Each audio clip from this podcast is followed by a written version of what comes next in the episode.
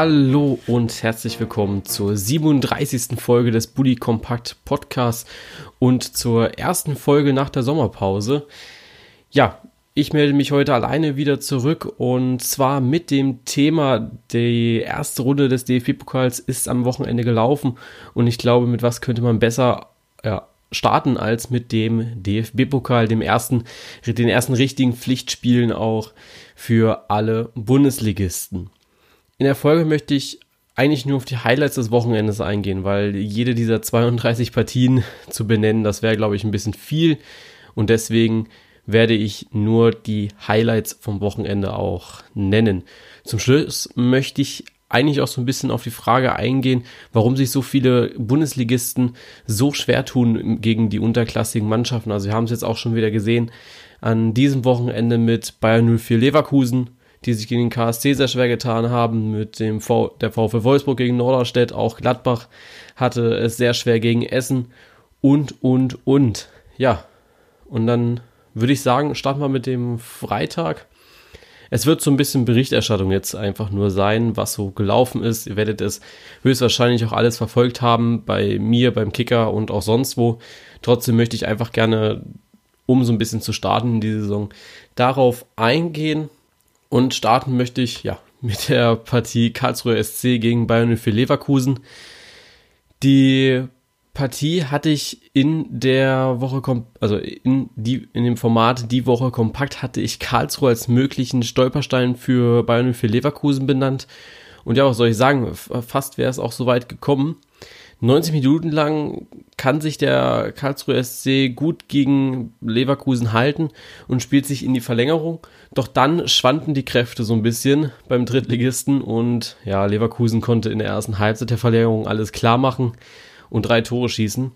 Begonnen hat alles mit Dominik Kor, der das 1 zu 0 gemacht hat in der 93. Minute. Sechs Minuten später traf dann noch Bojan Palo und ja, vollendet hat das Ganze dann Leon Bailey in der 105. Minute, der das 3 zu 0 geschossen hat.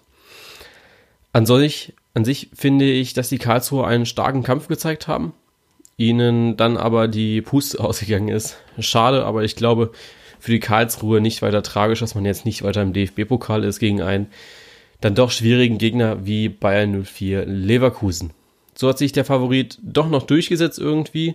Aber nicht nur Leverkusen hat es schwer gehabt am Freitagabend, auch Rot-Weiß Essen hat es Borussia Mönchengladbach sehr, sehr schwer gemacht. Gladbach hat es noch ein bisschen schlimmer getroffen, wie ich finde, als Leverkusen.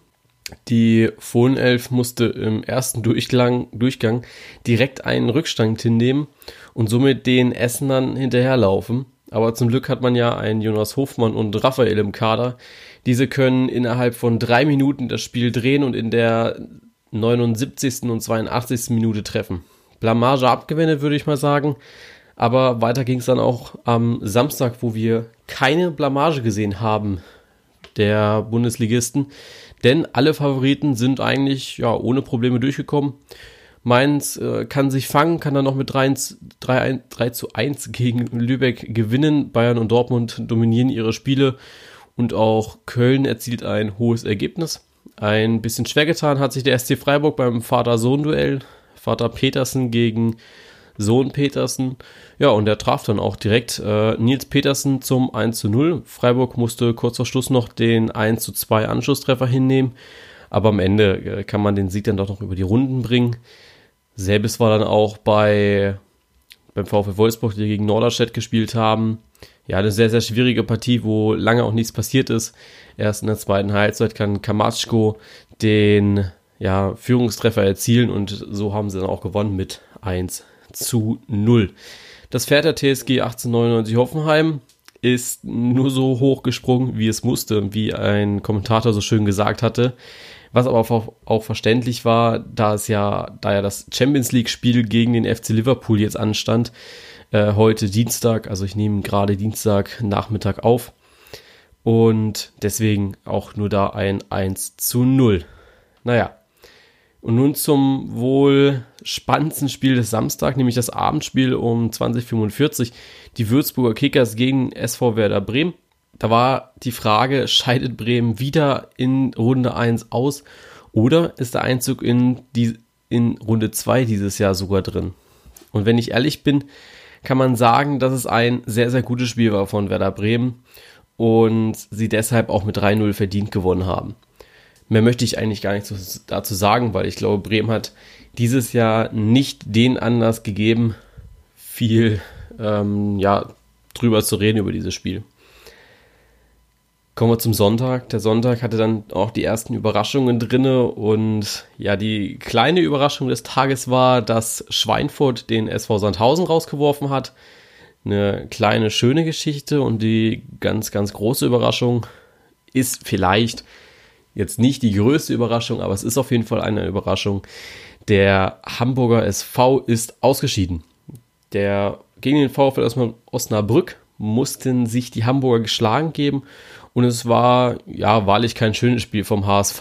Ähm, wer der HSV zwischendrin überhaupt mal Fußball gespielt hat, wenn man das mal Fußball nennen durfte.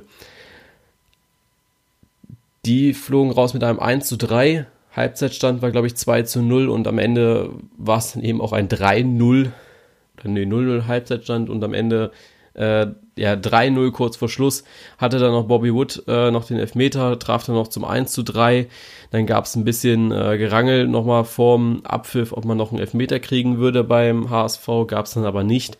Und deswegen scheidet Hamburg aus. Aber nicht nur Hamburg scheidet, äh, ist an diesem Tag ausgeschieden, auch der FC Augsburg ist als Bundesligist raus. Der erste FC Magdeburg konnte in den Schlussminuten ab der 87. Minute zwei Tore schießen und somit Augsburg aus dem Turnier werfen. Zur selben Zeit, fast geflogen, ist auch der VfB Stuttgart. Die Schwaben hatten die Aufgabe Energie Cottbus vor sich und haben in der ersten Halbzeit grandios versagt aus meiner Sicht. Also ich habe das Spiel äh, komplett gesehen. Ich hatte dafür keinen Live oder ich hatte Live-Ticker gemacht für das Spiel Cottbus gegen Stuttgart, habe dafür die anderen Spiele nicht in der Konferenz gesehen, also nur Einzelspiel.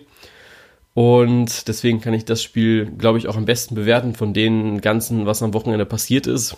Nach den ersten 45 Minuten lag der Zweitligameister der letzten Saison bereits mit 2 zu 0 zurück. Die Stuttgarter hatten Chancen, welche sie aber nicht genutzt haben. In Halbzeit 2 hat Breckerloh eine klasse Einzelaktion zum Anschlusstreffer genutzt und kurz vor Schluss schieben die Cottbusser den Ball noch ins eigene Tor. In der Verlängerung hätte der VfB mit einem Konter durch Daniel Ginzek das Spiel gewinnen können, aber dieser konnte leider den Ball nicht am Torwart vorbeischieben.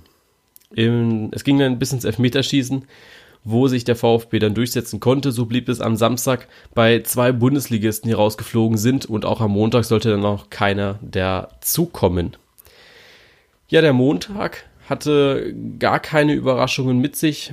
Braucht man eigentlich auch nicht viel zu sagen. Schalke 04 gewinnt dank eines Doppelpacks gegen, äh, von Konoplyanka das Spiel gegen den BFC Dynamo mit 0 zu 2 und auch die Hertha gewinnt ebenfalls mit 0 zu 2 gegen Hansa Rostock über die Vorkommnisse in der Schlussphase des Spiels brauche ich, glaube ich, nicht mehr viel zu sagen. Ähm, es ist schade, dass sowas passiert und ich glaube, man muss da jetzt keine wertvollen Minuten zu vergolden.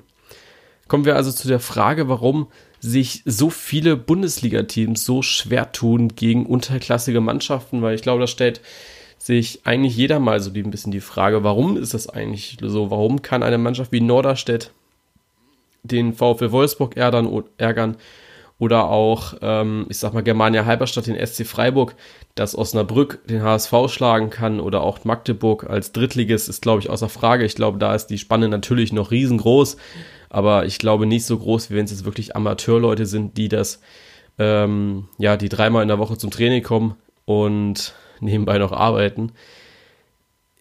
Grundsätzlich ist es, glaube ich, dass die unterklassigen Mannschaften schon lange im Spielbetrieb drin sind. Also für die Bundesligisten geht es ja immer nur in die Vorbereitung.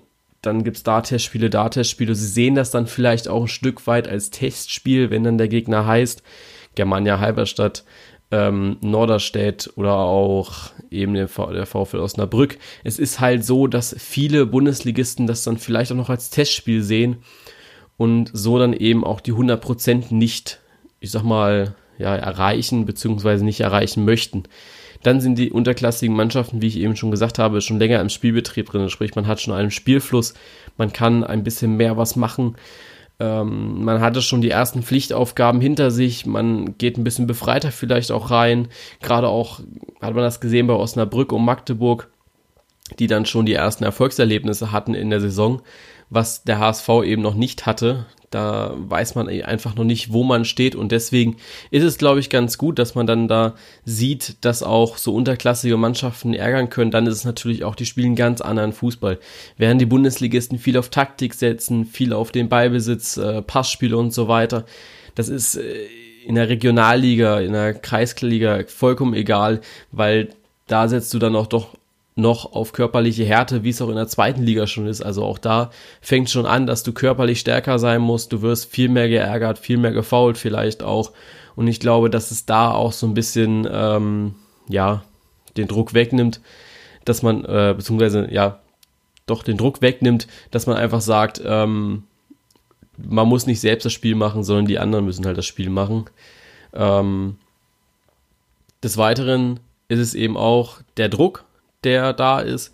Die unterklassigen Mannschaften, die, die haben keinen Druck. Warum sollte sich Germania Halberstadt oder Norderstetten Druck machen oder auch Rielasingen-Ahlen, ähm, wenn sie gegen Dortmund, Freiburg oder äh, den VfL Wolfsburg antreten? Warum muss man das Spiel jetzt gewinnen? Und ich glaube, das hat allerdings der Bundesligist immer auf seiner Seite. Wir müssen das jetzt gewinnen. Das ist ein Spiel, dass äh, wenn wir das jetzt nicht gewinnen, das ist eine Blamage und so weiter, wir werden verhöhnt bis zum Gehen nicht mehr. Die erste Runde muss man überstehen und ich glaube, da ist dann noch der riesen, riesen Haken für alle Bundesligisten, dass sie sich sagen, okay, wir müssen das jetzt eigentlich gewinnen und ich glaube, dass da eben auch sehr, sehr viel der ja, Kopf mitspielt und das auch ein Grund ist, warum die Bundesligisten sich so schwer tun mit den unterklassigen Mannschaften ja, eine sehr kurze Folge. Ich wollte mich eigentlich auch nur so ein bisschen mal zurückmelden, wieder mit dem Podcast, dass da überhaupt mal wieder was kommt.